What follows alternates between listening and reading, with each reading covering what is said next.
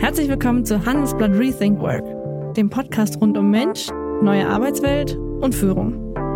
Ich moderiere diesen Podcast abwechselnd mit meiner Kollegin Kirsten Ludowig und ich bin Charlotte Hauenhorst.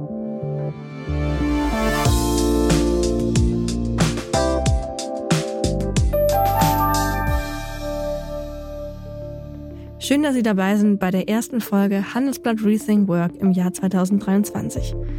Die Folge heute ist ein bisschen anders, denn Kirsten Ludowig und ich haben heute quasi einen Podcast zu Gast und das ist Disrupt von unserem Handelsblatt-Chefredakteur Sebastian Mattes. In dem Podcast spricht Sebastian jede Woche Freitag mit Menschen über die großen Veränderungen in der Wirtschaft. Und die Folge, die wir heute mit Ihnen teilen wollen, passt da thematisch ganz gut zu Rethink Work. In der Folge hatte Sebastian nämlich Magdalena Öl zu Gast, die Gründerin von Talent Rocket, die Fachkräfte vermittelt. Besonders gut gefallen hat mir persönlich an der Folge, wie Magdalena Öl, ausgebildete Juristin, erzählt, wie sie nach der Uni versucht hat, einen Job zu finden und an einen Ort kam mit vielen Leitsordnern. Mich hat das nämlich sehr daran erinnert, wie ich selber bei der Berufsberatung war nach dem Abitur und man mir auch dann geraten hat am Ende, ich sollte evangelische Theologin werden. Dabei bin ich katholisch. Ich wünsche Ihnen einen guten Start ins neue Jahr und viel Spaß beim Hören. Und damit direkt zu meinem Gespräch mit Magdalena Öl, die ich jetzt in München erreiche. Hallo Magdalena. Hallo. Du bist ja Juristin, hast in einer Medienkanzlei gearbeitet und dann bist du Gründerin geworden. So in meiner Beobachtung nach ist das ein eher seltener Weg. Ich kenne nicht wahnsinnig viele Juristinnen oder Juristen, die ein eigenes Unternehmen aufgebaut haben. Die meisten entscheiden sich ja doch, noch, doch eher für eine Karriere in Unternehmen oder Kanzleien. Wie kam es dazu?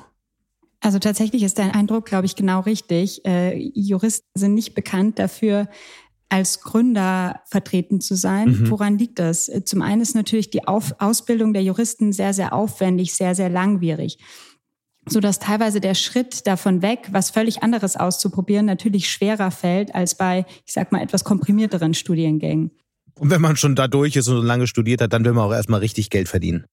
Ja, genau. Insbesondere die Examensvorbereitung gilt ja auch als sehr aufwendig. Mhm. Und wenn man den Weg dadurch wirklich geschafft hat, äh, ja, dann, dann steht einem auch häufig der Weg in die Großkanzlei frei, ja. die ja mit großen Gehältern gleich am Anfang locken. Und da wirkt das Gründertum manchmal dagegen gar nicht so attraktiv. Und was dann bei dir schiefgelaufen? äh, ja, tatsächlich war es so, dass ähm, ich, als ich erstmal diese Kanzlei finden wollte nach meinem Studium, bei der mhm. ich gerne arbeiten möchte, gemerkt habe, dass Kanzleien digital eigentlich überhaupt nicht vertreten sind. Tatsächlich war es so, ich wollte ins Medienrecht mhm. und ähm, dadurch, dass es im Studium recht wenig Praxisbezug gab, habe ich wirklich nach dem Examen angefangen, mich mal umzuschauen, wen gibt's da überhaupt, bei wem könnte ich potenziell arbeiten. Und die Ergebnisse, die ich da über Google bekommen habe, waren relativ enttäuschend, weil viele Kanzleien hatten zu dem Zeitpunkt zwar eine Website, auf der Website waren aber keinerlei Informationen für potenzielle Bewerber. Mhm. Das heißt, der Mandant hat danach zwar verstanden, welche, welche äh, Rechtsbereiche die jeweilige Kanzlei abfrühstückt, aber der Bewerber hat überhaupt nicht gesehen, was liefert mir dieser Arbeitgeber, was sind die Besonderheiten, warum könnte ich da arbeiten wollen. Und da hatte ich so das erste Mal den Eindruck, okay, das ist eigentlich ein total spannender Bereich, aber es ist noch nichts passiert. Und da kam mir so der erst, das erste Mal der Gedanke, dass es vielleicht ganz spannend wäre, da selbst was umzusetzen. Was war so der Moment? Gab es so irgendwie der, den einen Frustmoment abends bei der Recherche im Internet? Ja, ich glaube, der, der Höhepunkt war nach der Recherche im Internet, die nichts ergeben hat. Dann am nächsten Tag der Gang zum Career Center der Universität, mhm. äh, von dem auch davor noch nie jemand gehört hatte. Und äh, dieses Career Center sollte darüber informieren, wo man denn überall arbeiten könnte. Und tatsächlich war das Career Center ein Raum, man könnte es, glaube ich, eher als Abstellkammer bezeichnen. Und was man da vorgefunden hat, waren volle Leitsordner, in denen tatsächlich Blätter drin lagen, die äh, Informationen über Kanzleien in dem Fall äh, beinhalten okay. sollten. Und, Und das war wann? Äh, ich schätze mal nicht 1979, wenn man dich so anschaut, eher 2012, so alt bin ich oder? Noch gar nicht. Genau. ja, genau. Das war äh, genau 2012. Und das war so der Moment, wo ich dachte, es kann nicht sein, dass eine Branche, die eigentlich als attraktiver Arbeitgeber gilt, sich so gar nicht im Internet präsentiert, gar nicht zeigt, was bieten wir, warum sollst du zu uns kommen. Und hatte dann das große Glück, nachdem ich erstmal dann aber doch ganz klassisch in der Kanzlei gestartet bin, meine Mitgründerin kennenzulernen, die aus dem Bereich der Betriebswirtschaft kam und an einer internationalen Uni studiert hatte und äh, bei der das schon in, in dieser Branche viel, viel mehr professionalisiert war. Also das heißt, während des Studiums hatte man schon immer wieder Berührungspunkte mit potenziellen Arbeitgebern. Es gab Events, äh, wo sich Arbeitgeber vorgestellt haben, bei denen man Arbeitgeber kennenlernen konnte. Und da sind wir recht schnell auf den Trichter gekommen. Es kann doch nicht sein, dass andere Branchen das schon machen und die Juristen dem Ganzen so hinterherhängen. Hm. Okay, und dann äh, ist ja noch ein großer Schritt, dann doch das eigene Unternehmen aufzubauen. Was war so der Moment, als ihr dachtet, okay, daraus machen wir jetzt ein Geschäftsmodell?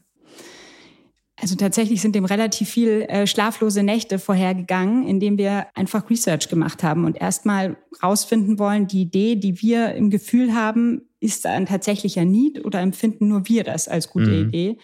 Und haben da wirklich mit allen Stakeholdern gesprochen und haben recht schnell gemerkt, dass es für viele spannend wäre, vorab Informationen zu haben, was den Arbeitgeber ausmacht, was der Arbeitgeber ist, wofür mhm. derjenige steht, vielleicht auch mit Interviews schon kennenzulernen und so weiter haben uns dann natürlich ganz genau den angeschaut, was gibt's eigentlich schon am Markt. Die Stellenbörse gab es da natürlich auch schon. Aber die Stellenbörse hat eigentlich nicht das für uns beinhaltet, was wir wollten. Wir wollten nicht einfach nur einen kleinen Text vom, vom Arbeitgeber vorformuliert mit wenig Aussagekraft, sondern wir wollten wirklich eigentlich einen Schritt zurückgehen und zu sagen, okay, wenn du dich da bewirbst, wer ist das? Wer steht da dahinter? Was sind die Perks, die derjenige bietet und so weiter? Mhm. Und sind dann recht schnell von der Überlegung gekommen, wir möchten keine Jobbörse gründen, sondern wir möchten tatsächlich eine Karriereplattform gründen, die Inhalte um diesen Bereich bietet, die ähm, ja, Arbeitgeberinformationen beinhaltet. Und als wir gesehen haben, dass es das noch nicht gibt, sind wir dann recht schnell in die Umsetzung gegangen. Mhm. Und die Welt hat sich ja seitdem auch dramatisch weiterentwickelt. Wir sprachen jetzt gerade über so die Zeit rund ums Jahr 2012. Jetzt sind wir äh, zehn Jahre weiter und sind ja in einer Welt, in der auf einmal die große Arbeiterlosigkeit existiert. Und das heißt, es sind Stellen quasi überall frei. Es gibt in fast allen Branchen große Mengen unbesetzter Jobs. Ich habe nochmal nachgeschaut. Im ersten Quartal waren 1,74 Millionen Stellen in Deutschland unbesetzt. Das sind so viele wie noch nie. Eigentlich sind wir jetzt in der Zeit, in der sich nicht mehr die Mitarbeiterinnen und Mitarbeiter bei den Unternehmen bewerben, wie das wahrscheinlich noch so war in der Zeit, als du auf die Idee gekommen bist, sondern heute ist es ja eher so, dass sich die Unternehmen bei den ja, äh, jungen, äh, qualifizierten Fachkräften, Arbeiterinnen, Arbeitern bewerben müssen. Wie, wie hat das auch euer Geschäftsmodell, eure Plattform dann verändert? Also letztlich ist die Frage, die sich das Unternehmen jetzt stellen muss, wie gut bin ich selbst darin, mich bei meinen Bewerbern zu bewerben? Und das hat unsere Plattform sehr verändert, weil wir auf diese Bedürfnisse ganz stark eingehen mussten. Zum einen ist es so, dass der Bewerber, dadurch, dass er sich die Position aussuchen kann, natürlich viel, viel passiver wird. Bei uns auf der Seite ist es aktuell so, dass 50 Prozent unserer Nutzer sich gar nicht mehr aktiv bewerben, sondern sich finden lassen. Hm. Dazu haben wir dann beispielsweise ein Tool entwickelt, das nennt sich bei uns Active Sourcing, in dem das Talent wirklich die Möglichkeit hat, ein Profil zu hinterlegen, das der Arbeitgeber anonymisiert anschauen kann und dann eine Anfrage stellen kann. Und nur wenn dem Bewerber das Unternehmen gefällt, gibt er seine Kontaktdaten frei und man kann sich kennenlernen. Also im Grunde das, was wir von Jobportalen kennen, genau umgedreht. Ja, genau. Ist das so der Trend? Ist das die äh, ja, äh, Jobplattform der Zukunft? Wird es in Zukunft so rum sein? Ich bin überzeugt davon, dass es so sein wird. Es kann gar nicht mehr anders sein.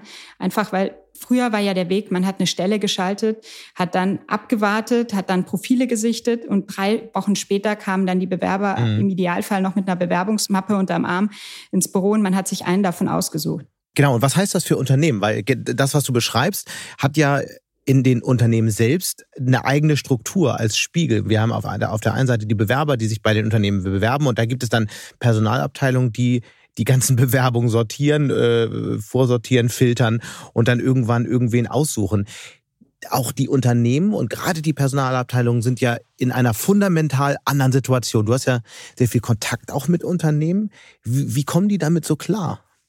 Also die befinden sich auf jeden Fall in einer Phase, in der sie vieles darüber noch lernen müssen. Also es ist einfach, ein, wie du schon gesagt hast. Oh Gott, klingt das diplomatisch. Also es ist die, die Lage ist schwierig und sie checken es im Moment noch nicht, oder? Ja, mal zum ganz plastisches Beispiel. Ähm, dieses Active Sourcing, das ich gerade beschrieben habe. Mhm. Wir kontaktieren regelmäßig Unternehmen, die das über uns so praktizieren und helfen ihnen dabei, diese Erstansprache korrekt zu machen. Das hört sich jetzt erstmal ganz banal an, aber es ist für den Bewerber natürlich wahnsinnig wichtig. Was sind die ersten, die erste Nachricht, die ich von dem potenziellen Arbeitgeber erhalte? Wie ist die formuliert? Auf was gehe ich da ein? Und so weiter. Mhm. Und da merken wir einfach, dass, dass viele Unternehmen da noch eine, ja, letztlich eine Führung brauchen. Welche Fehler machen die so? Ja, viele, glaube ich, sind noch nicht komplett in diesem Denken drin, dass, äh, dass es jetzt auch darum geht, einen guten Eindruck beim Bewerber zu hinterlassen und nicht mhm. andersrum. Also es kommt häufig vor, dass äh, sich immer noch darüber echauffiert wird, wie jemand denn in einem ersten Gespräch nach Teilzeit fragen kann, nach Remote und so weiter.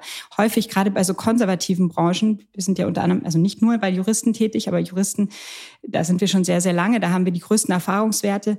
Da sind natürlich auch viele ältere Partner, die teilweise gar nicht verstehen, dass sich dieses, dieses Anspruchsdenken komplett umgedreht hat. Früher war das häufig in Bewerbungsprozessen so oder Bewerbungsgesprächen, dass ja so eine klassische Interviewsituation war. Also der, ja. das Unternehmen fragt und der andere versucht möglichst gut Antwort zu geben, aber dass auch der Bewerber Fragen stellt und Ansprüche schon im ersten Gespräch geltend macht, das ist wirklich selten und darauf muss man auch eingehen und dafür muss man vor allem auch gute Antworten liefern. es geht ja nicht nur darum, das, das zu akzeptieren, dass es so ist, sondern wenn jemand fragt, äh, was bietet ihr an Teilzeit, was bietet ihr an Remote ähm, oder Homeoffice, dass man darauf vorbereitet ist und wirklich auch attraktive Arbeitsbedingungen schafft, um das Gegenüber zu überzeugen, zu einem zu kommen. Was sind dann so deiner Erfahrung nach die wichtigsten Dinge, die man den begehrten Leistungsträgerinnen und Leistungsträgern heute, heutzutage bieten muss? Teilzeit hattest du genannt. Ist das so, ist das wichtig oder was sind so die Top 3, Top 4, die man auf jeden Fall in einem Bewerberschreiben bei einem potenziellen Bewerber nennen sollte? Teilzeit ist schon fast sehr speziell. Ich würde sogar den Überbegriff wählen und zu sagen Flexibilität. Also, ja. dass ich selbst entscheiden kann, von wo, wann und wie ich arbeiten möchte, mit möglichst wenig Vorgabe. Hm. Wirklich darauf abzielend, äh, dass ich das Bestmögliche auf diese Art aus mir rausholen kann. Ähm, das ist sicher ein Punkt. Dann attraktives Umfeld, also attraktive Unternehmenskultur den meisten ist es nicht mehr egal, bei wem arbeite ich, sondern die möchten genauer wissen, wie hat sich das Unternehmen zum Beispiel auch äh, zu Themen wie Diversität oder Nachhaltigkeit positioniert. Aber da kann ja jeder alles behaupten. Das tun manche auch, aber der Arbeitgeber äh, bzw. der Bewerber schaut natürlich schon genauer dahinter. Wenn man jetzt einfach nur jemanden mit irgendwelchen Floskeln in diese Position lockt, endet das wahrscheinlich unschön, weil derjenige recht schnell die Erkenntnis haben wird, dass da mehr versprochen wurde, als gehalten wird und er dann letztlich ja sich nach was Neuem umschauen wird. Was sind so die größten Fehler, die so äh, ansonsten passieren strategisch bei Unternehmen?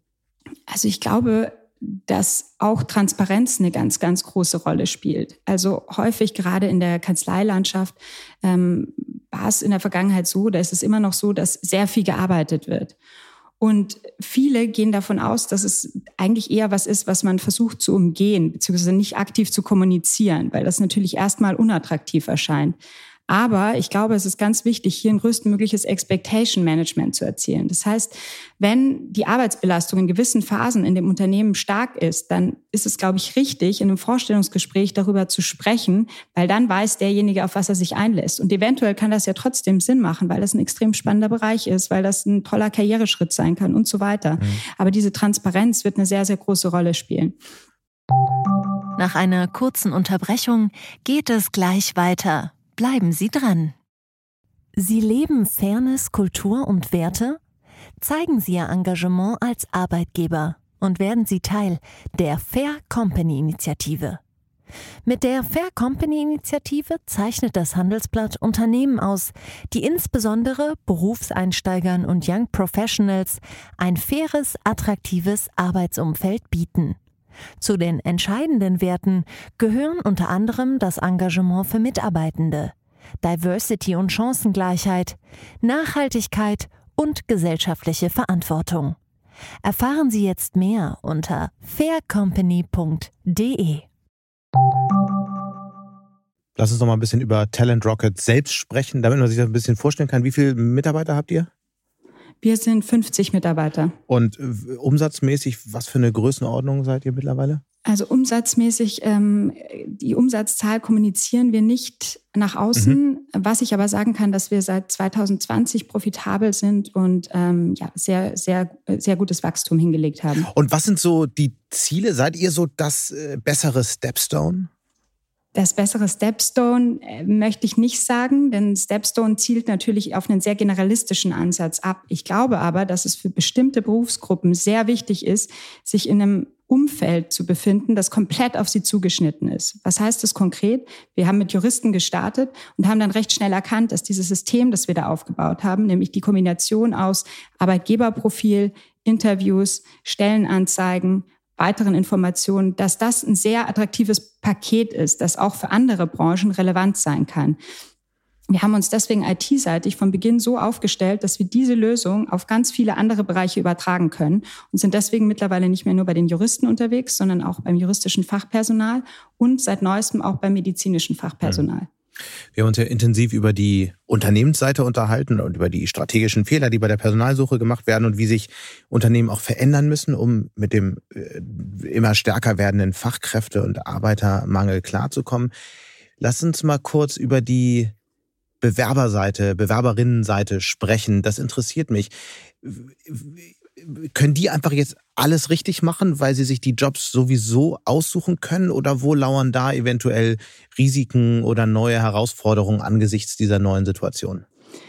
Ja, ich glaube, durch diese Flexibilität werden sich sicher die oder wird sich die Frage stellen, wie messbar ist Arbeit? Das heißt, ähm, wenn ich von überall aus arbeiten kann, sieht man ja jetzt schon große Herausforderungen. Wie kann ich messen, dass derjenige gute Arbeit absolviert, dass derjenige ansprechbar ist zu bestimmten Zeiten und so weiter. Und ich glaube, das wird von Bewerberseite auch eine große Herausforderung. Wie gehe ich mit der Flexibilität um? Also wie setze ich das für mich um, wenn ich von überall aus arbeiten kann? Wie bin ich trotzdem verfügbar, rufe optimale Leistung ab und so weiter?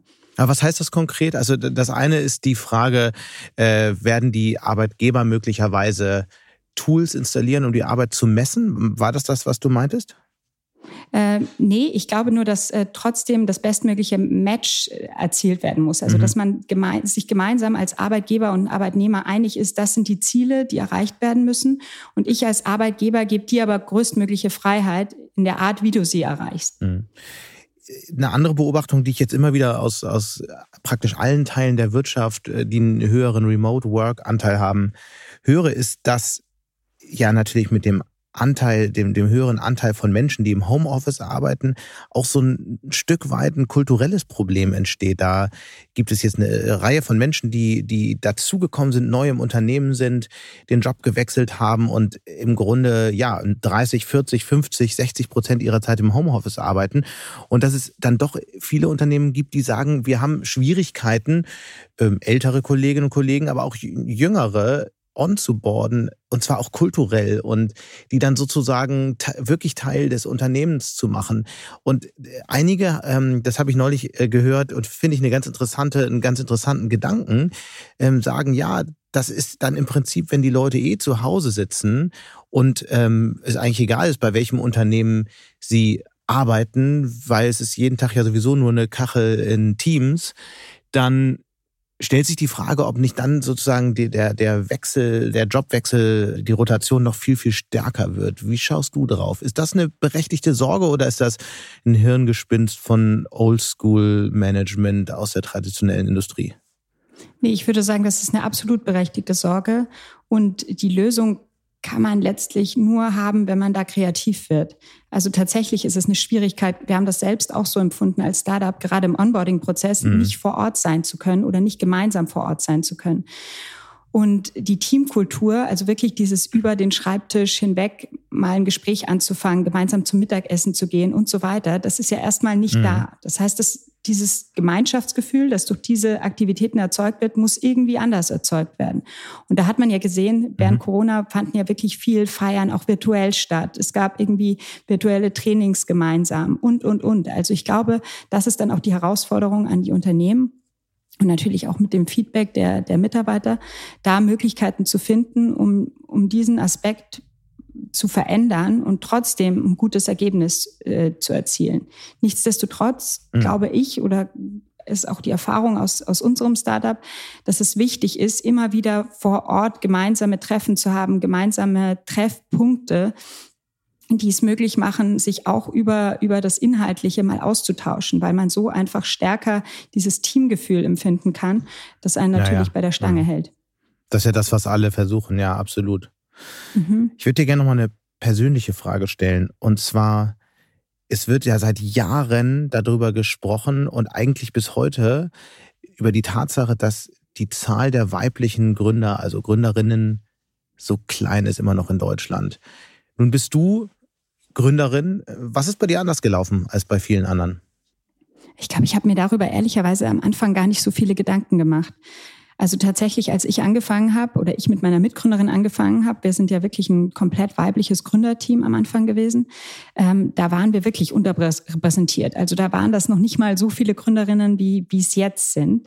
Und äh, wir haben das definitiv gemerkt. Es war auch auffallend. Aber wir haben letztlich den gleichen Weg gewählt, den, den männlicher Gründer gewählt hätte. Wir sind stark in Austausch mit anderen Startups gegangen. Wir haben äh, versucht, uns, uns an bestehende Netzwerke dran zu hängen, um, um da einfach auch Austausch zu haben, um ähm, ja zu sehen, wie machen andere bestimmte Sachen oder sind an gewissen Punkten, an denen wir gerade stehen. Und deswegen haben wir das nicht als sehr negativ empfunden, um mhm. ehrlich zu sein. Aber trotzdem ist es ja so, dass der Anteil von Frauen in der Gründerszene immer noch verhältnismäßig klein ist. Warum ist das so? Also zum einen ist es ja so, dass es Frauen sagen auch Studien, wesentlich schwieriger ist, an Kapital zu kommen. Ich glaube, es ist so, dass sogar weltweit nur zwei Prozent des VC-Geldes an Frauen gehen. Und demgegenüber steht, dass nur vier Prozent in VC-Fonds weibliche Partner haben. Aber darf ich noch mal, darf ich da noch mal kurz nachfragen? Also, äh, was ist deine Hypothese? Liegt das daran, dass weniger Frauen gründen, deswegen können die auch weniger äh, VC-Kapital kriegen? Oder liegt es daran, dass Frauen benachteiligt werden bei dem Kapitalvergabeprozess? Ähm, Benachteiligt ist natürlich ein großes Wort. Was ich glaube, ist, dass man grundsätzlich dazu neigt, eher Geld an jemanden zu geben, der einem selbst ähnlich ist. Mhm. Man braucht ja eine gewisse Vertrauensbasis, um in jemanden zu investieren. Und das ist einfach auch durch Studien belegt, ist häufig so, dass man ja jemanden, es nennt sich die Thomas-Studie, das heißt, der Thomas gibt eher äh, einem anderen Thomas Geld und so sind die Chancen für Frauen grundsätzlich schon schlechter. Und das ist definitiv, was man, was man ändern muss dass hier einfach mehr Objektivität besteht und mehr an Frauen gedacht wird, wenn sie äh, dementsprechende ähm, ja, VC-Cases vorlegen. Was ich aber auch glaube, und das ist sicher ein ganz, ganz wesentlicher Punkt, man sieht ja schon, dass sich gerade alles sehr Richtung Tech-Gründungen bewegt. Und da ist es einfach auch eine Tatsache, dass Gründungen von Frauen häufig eher aus deren Umfeld kommen. Das heißt, wenn ich wenn Frauen weniger Mathe-LKs besuchen, weniger MINT-Studiengänge absolvieren, weniger ingenieurwissenschaftliche Studiengänge beginnen, dann ist es auch unwahrscheinlicher, dass sie im einen dieser Bereiche gründen. Gleichzeitig sind aber das die Bereiche, die insbesondere von VCs besonders gefördert werden, mhm. besonders viel Innovationskraft drin steckt. Und deswegen, und das ist natürlich wieder ein Schritt zurück, ist hier bestimmt ein sehr frühes Ansetzen sinnvoll, so dass man einfach Frauen schon viel, viel früher an diese Themenbereiche ranführt, um da dann auch schon mehr Ausgeglichenheit zu haben. Und waren eure ersten Investoren Männer oder Frauen? Tatsächlich haben wir nur, ich muss jetzt noch mal kurz überlegen, aber nur männliche Investoren. Okay. Es heißt ja auch immer, es liegt auch daran, dass es so wenig weibliche Vorbilder gibt unter den Gründern. War das bei dir auch so oder hattest du vielleicht ein Vorbild, ein weibliches Vorbild? Mm, nicht unbedingt. Tatsächlich haben wir das gar nicht so auf das Geschlecht runtergebrochen, sondern haben uns eher von, von Leuten inspirieren lassen, die schon sehr erfolgreiche Unternehmen aufgebaut haben. Wer war das? in dem Bereich. Ja, wir haben lustigerweise ganz am Anfang ähm, das Büro mit Flixbus geteilt mhm. und äh, haben wirklich so deren Anfänge mitbekommen. Und das war für uns ein super wertvoller Austausch, weil selbst wenn die Unternehmen natürlich ganz andere Richtungen hatten und auch eine ganz andere Größe erreicht haben, nichtsdestotrotz standen wir am Anfang vor super ähnlichen Problemen. Und da in den Austausch zu gehen, war extrem, extrem wertvoll. Was war dann, was waren das für Probleme? Das waren teilweise wirklich kleine Probleme. Wie äh, habt ihr einen Tipp für einen guten Steuerberater mhm. oder auch äh, wie macht man das erste Marketing-Rollout? Also wirklich so ganz handfeste Probleme, mit denen jedes Startup äh, konfrontiert ist. Mhm. Und äh, bist du jetzt auch so ein Vorbild für, für Gründerinnen geworden? Bist du in Netzwerken drin, Coach oder, oder Men Mentorin für, für ja, Unternehmerinnen, die es versuchen, einen ähnlichen Weg zu gehen? Ich glaube, dass es extrem wichtig ist, als Frau, anderen Frauen mit Rat und Tat zur Seite zu stehen. Das heißt, wenn jemand mich anspricht oder auch über diverse Netzwerke und ich da die Möglichkeit habe, meine Erfahrungen zu teilen, dann versuche ich das definitiv, weil ich glaube, dass man einfach, indem man sieht, andere sind auch vor Herausforderungen gestanden, haben die aber in irgendeiner Form überwunden oder sind jetzt eben auch an dem Punkt, an dem sie jetzt stehen, ähm, dass das total inspirierend wirkt. Und da ist es natürlich angenehm auch zu sehen, das können Leute mit ganz unterschiedlichem Hintergrund sein, mit ganz unterschiedlichen Studiengängen. Vielleicht auch zu sehen, dass nicht unbedingt ein Spezial-Know-how nötig ist, um wirklich zu gründen, sondern mhm. dass das auch etwas ist, was man sich über die Zeit sehr gut aneignen kann. Du hast ja auch sogar mehr als nur ein Unternehmen gegründet. Warum eigentlich? Hat es nicht gereicht? Nach einer kurzen Unterbrechung geht es gleich weiter. Bleiben Sie dran. Wenn ich am Freitag Feierabend mache, freue ich mich auf richtig viel Lesezeit am Wochenende. Wenn es Ihnen vielleicht genauso geht, haben wir jetzt genau das Richtige für Sie. Das neue Handelsblatt Wochenende. Ich bin Charlotte Hauenhorst, Digitalchefin beim Handelsblatt. Und ich bin Sven Prange, Leiter des neuen Wochenendteams. Wir sind jetzt noch mehr für Sie da, wenn Sie Zeit haben, am Wochenende, mit inspirierenden Recherchen, praktischen Ratgebern und echten Deep Dives. Entdecken Sie unser neues Programm auf handelsblatt.com/wochenende und abonnieren Sie dort unseren neuen Wochenend-Newsletter. Wir freuen uns auf Sie. Ja, das ist äh, eine gute Frage. Gereicht, also äh, zu tun gab es auf jeden Fall in, in äh, jedem Unternehmen ausreichend. Ähm, das war total opportunitätsgetrieben. Gib uns mal kurz einen Überblick. Was war es da alles und was waren das für Opportunitäten? ja, die Opportunität war auch da, dass wir einfach in dem Fall mit einer anderen Mitgründerin eine Lücke gesehen haben oder eine, ja, ein, Geschäft, ein Geschäftsmodell, das so noch nicht existiert hat und gesagt haben, okay, wir müssen das eigentlich in irgendeiner Form umsetzen, weil sonst macht es jemand anders. Mhm. Lass, lass, uns mal kurz durchgehen. Da, da ist auf der einen Seite Catchies, richtig? Ja, genau. Das ist eine Online-Suchmaschine für Secondhand. Wie kam es dazu? Ähm, tatsächlich hatte meine Mitgründerin vom Hintergrund her ein, war Geschäftsführerin einer großen Secondhand-Plattform. Mhm. Und wir haben damals gesehen, dass der Markt im Bereich Secondhand stark fragmentiert ist. Also es gibt wirklich sehr viele einzelne kleine Shops, ähm, die letztlich keiner kennt und ein paar große Player. Und für den, für den Konsument war es extrem schwierig, auch hier sich einen Überblick zu verschaffen. Der hat aber oft nach einer ganz bestimmten Sache gesucht, die er nirgends gefunden hat und hätte eigentlich eine Plattform gebraucht, in der er eben wirklich seinen Suchbegriff eingibt und dann sieht, wer bietet mir das alles? Und äh, da es das nicht gab, haben wir dann gesagt, okay, lass uns das umsetzen. Wie, wie groß ist das jetzt? Das ist mittlerweile verkauft ähm, an einen ausländischen Player und äh, entwickelt sich aber auch ganz gut in der Richtung. Und dann gibt es noch MediRocket, das ist ja eher an dem Kernthema dran, das dich auch jeden Tag bewegt, oder? Ja, genau. Das ist tatsächlich das, was ich angesprochen habe. Und zwar, ähm, ja, haben wir dieses System, wenn du willst, fast als eine Art White Label aufgesetzt. Also wir haben uns von Anfang an IT-seitig so aufgestellt, äh, dass wir diese Plattform, die wir für die Juristen entwickelt haben, beliebig oft auf andere hochspezialisierte Branchen anwenden können und hatten uns dann, nachdem wir eben mit den Juristen schon sehr weit waren und da so eine gewisse Marktführerposition hatten, angeschaut, was können wir als nächstes machen. Der nächstlogische Schritt war dann erstmal das juristische Fachpersonal, mhm. weil dazu hatten wir natürlich schon die Kunden und haben auch von unseren Kunden immer wieder gehört, könnt ihr nicht auch äh, Rechtsanwaltsfachangestellte vermitteln? Da hätten wir so einen großen Bedarf bis wir irgendwann gesagt haben, ja, eigentlich haben wir das Know-how und eigentlich können wir das, lass uns da auch eine Plattform machen. Das war der zweite Schritt. Und der dritte Schritt war dann nochmal wirklich im Größeren zu schauen, welche Märkte haben ähnliche Probleme und brauchen auch letztlich diesen, diese Information. Also wo ist es dem Bewerber auch extrem wichtig, viel über den Arbeitgeber im Vorfeld zu erfahren? Wo braucht er auch eine sehr ja, spezielle Ansprache? Und haben dann gesagt, okay, der nächstlogische Schritt ist MediRocket und äh, sind aber gerade auch dabei zu schauen, welche weiteren Branchen gibt es noch, in die man auch reingehen kann mit diesem System, das wir, das wir mit diesem mit Talent Rocket letztlich begonnen haben. Und welche sind das?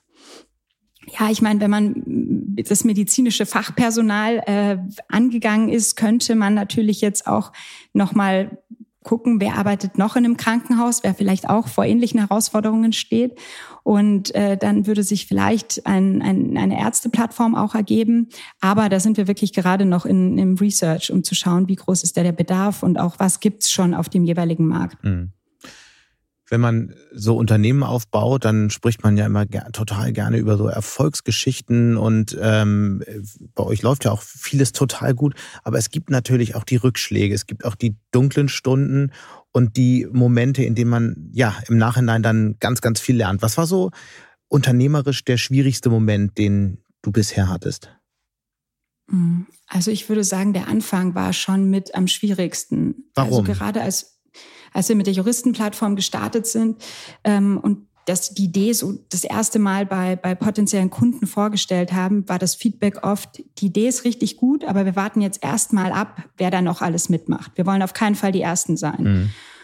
Und wir waren dann in der Phase, in der wir gedacht haben, okay, wie, wie gehen wir damit um und so weiter. Und haben dann eine große Studie durchgeführt und haben unsere Nutzer einfach mal gefragt, wer sind eigentlich eure beliebtesten Arbeitgeber? Über wen würdet ihr gern mehr erfahren? Hm und haben dann ein recht spannendes Ranking erstellt von Arbeitgebern, die, ja, die von unserer, von unseren Nutzern schon nachgefragt wurden und sind dann wiederum auf die Kanzleien zugegangen, haben gesagt, pass mal auf, ihr seid für die Zielgruppe extrem interessant, aber man findet im Internet noch nirgends Informationen über euch. Lasst uns das jetzt mal ein Jahr gemeinsam ausprobieren. Wir listen eure, eure Arbeitgeberprofile, wir listen eure Jobs, wir machen Interviews mit euch, um möglichst vollumfängliches Bild von euch abzugeben. Und danach sprechen wir uns einfach, Natürlich haben wir uns auch währenddessen schon gesprochen und gucken, wie erfolgreich war das für euch und wie können wir gemeinsam weitermachen. Und das war für uns, wenn man so will, ein kleiner Durchbruch. Mhm. Du hast gerade erzählt, du hast ein Unternehmen schon verkauft. Investierst du auch selbst in Startups? Ich würde gerne anfangen. Ich und meine Mitgründerin sagen immer, wir würden gerne mehr als Business Angel tätig werden. Tatsächlich fehlt uns gerade die Zeit. Also spannend, das kann man wohl sagen. Ich meine, ihr seid ja so richtige Krisengewinner, weil äh, in Zeiten knapper Fachkräfte braucht man halt so ein Angebot. Wie ist das Wachstum bei euch? Mm, sehr solide und sehr gut. Also wir haben wirklich den Vorteil, wir schließen im Gegensatz auch wieder zur Jobbörse keine einzelne Position ab, sondern wir machen Jahreskooperationen. Mhm. Das heißt, wir setzen uns, egal ob das jetzt ein Krankenhaus ist oder ob das eine Kanzlei ist, uns am Beginn der Kooperation zusammen hin und überlegen, was braucht der jeweilige Arbeitgeber. Und ähm, das unterscheidet sich natürlich ein bisschen, weil eine mittelständische Kanzlei hat natürlich einen anderen Bedarf an Einstellungen als eine große Kanzlei. Aber das Arbeitgeberprofil bildet immer die Basis. Also diese, diese groß angelegten Informationen sind wichtig, um überhaupt auf alles andere aufsetzen zu können. Mhm. Und wie du da vielleicht schon rausgehört hast, Jahreskooperation, haben wir deswegen sehr gute wiederkehrende Umsätze. Was kostet die so? Der Einstiegspreis liegt bei circa 5000 Euro mhm. und große Kooperationen sind aber sechsstellig. Mhm. Genau, und das macht unser Geschäftsmodell natürlich auch bis zum gewissen Grad krisensicher, weil wir sehr viel wiederkehrende Umsätze haben oder der Großteil unserer Umsätze sogar wiederkehrend ist und wir damit natürlich sehr gut aufbauen können. Mhm. Und gleichzeitig, ich glaube, aktuell liegt es irgendwo um die 95 Prozent Verlängerungsquote haben. Hm. Das heißt, der relativ aufwendige Sales-Prozess bei Juristen oder auch bei, bei Krankenhäusern macht sich hinten raus bezahlt, weil das wirklich sehr, sehr treue Kunden sind, wenn dementsprechende Performance auch abgeliefert wird von unserer Seite. Wir haben jetzt viel über euer Unternehmen gesprochen. Ich würde gerne noch mal ein bisschen den Fokus weiten, weil du ja auch stellvertretende Vorsitzende im Startup-Verband bist. Und das ist ja auch äh, von der Perspektive gerade eine ganz, ganz spannende Zeit. Die Bundesregierung hat gerade eine neue Startup-Strategie vorgelegt. Ist das so das, was man sich immer erträumt hat oder wo hakt es da noch? Also, um positiv zu beginnen, es ist natürlich toll, dass Startups jetzt in dem aktuellen Koalitionsvertrag so eine Bedeutung beigemessen wird. Wahrscheinlich erstmals in einem Koalitionsvertrag. Ja, genau. Absolut. Und ich meine, mittlerweile, ich glaube, es sind 400.000 Stellen im Startup-Ökosystem. Also das hat natürlich auch eine Relevanz und das ist schön, dass diese Relevanz jetzt auch gesehen wird. Das finde ich extrem positiv. Weiterer positiver Punkt, innerhalb von ja, mehr oder weniger sechs Monaten haben wir jetzt eine Strategie. Das heißt, da ist, ist trotz der aktuellen Lage viel passiert. Also ich glaube, das ist eine sehr, sehr gute Arbeitsgrundlage. Nichtsdestotrotz, wenn man jetzt genauer dahinter schaut, hat man schon gesehen, der Entwurf unterscheidet sich oder der Entwurf hat sich relativ stark von der finalen Version unterschieden. Mhm. Also da gab es jetzt in den Ressorts, glaube ich, schon noch mal ein bisschen Gegenwind auch zu gewissen Punkten. Und da, glaube ich, äh, gilt es jetzt einfach bei, bei gewissen Themen, vor allem auch Mitarbeiterbeteiligung oder auch das Fachkräftethema äh, wirklich dran zu bleiben, um da eben auch Ergebnisse zu sehen und nicht in dieser ja, Strategiephase zu bleiben. Lass uns in die beiden Themen nochmal kurz eintauchen. Mitarbeiterbeteiligung. Wo kommt mhm. da die Enttäuschung her und warum ist das Thema so wichtig aus deiner Perspektive? Also was für mich eine total beeindruckende Zahl ist, ist der Börsengang von ähm, Google 2004, glaube ich, war das. Äh, nach dem Börsengang von Google gab es bei 2000 Mitarbeitern danach 1000 Millionäre und äh, ich glaube 11 Milliardäre. Also eine wahnsinnig beeindruckende Zahl.